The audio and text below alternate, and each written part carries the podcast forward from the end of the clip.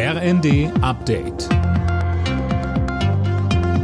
Stündlich neu. Auf den Punkt informiert. Ich bin André Glatzel. Guten Tag. Bei der italienischen Parlamentswahl hat das rechte Lager einen Sieg eingefahren. Es kann nach Hochrechnungen mit einer Regierungsmehrheit rechnen. Mehr von Philipp Rösler.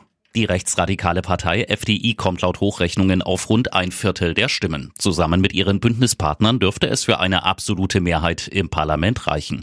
FDI-Spitzenkandidatin Meloni hat angekündigt, die nächste Regierung im Land bilden zu wollen.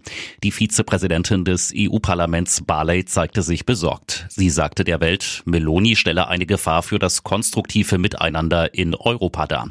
Glückwünsche kamen dagegen unter anderem von AfD-Politikern. Nun hat es auch den Kanzler erwischt. Scholz hat Corona. Seine öffentlichen Termine hat er abgesagt. An der Konferenz mit dem Ministerpräsidenten beispielsweise wird der Kanzler online teilnehmen. Auch Innenministerin Faeser ist infiziert.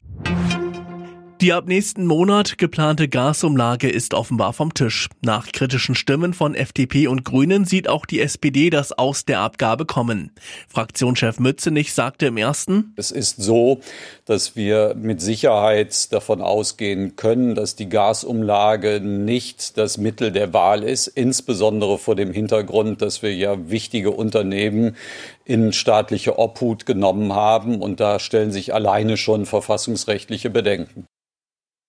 Diskutiert wird jetzt eine Gaspreisbremse, um Privatleute und Unternehmen finanziell zu entlasten.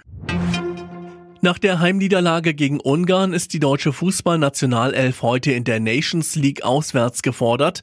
Im Wembley Stadion in London geht es gegen England. Bundestrainer Hansi Flick. Natürlich ist das immer was ganz Besonderes. Deutschland gegen England sind absoluter Klassiker. Wir haben natürlich ein bisschen was gut zu machen und das wollen wir natürlich letztendlich auch so auf dem Platz zeigen.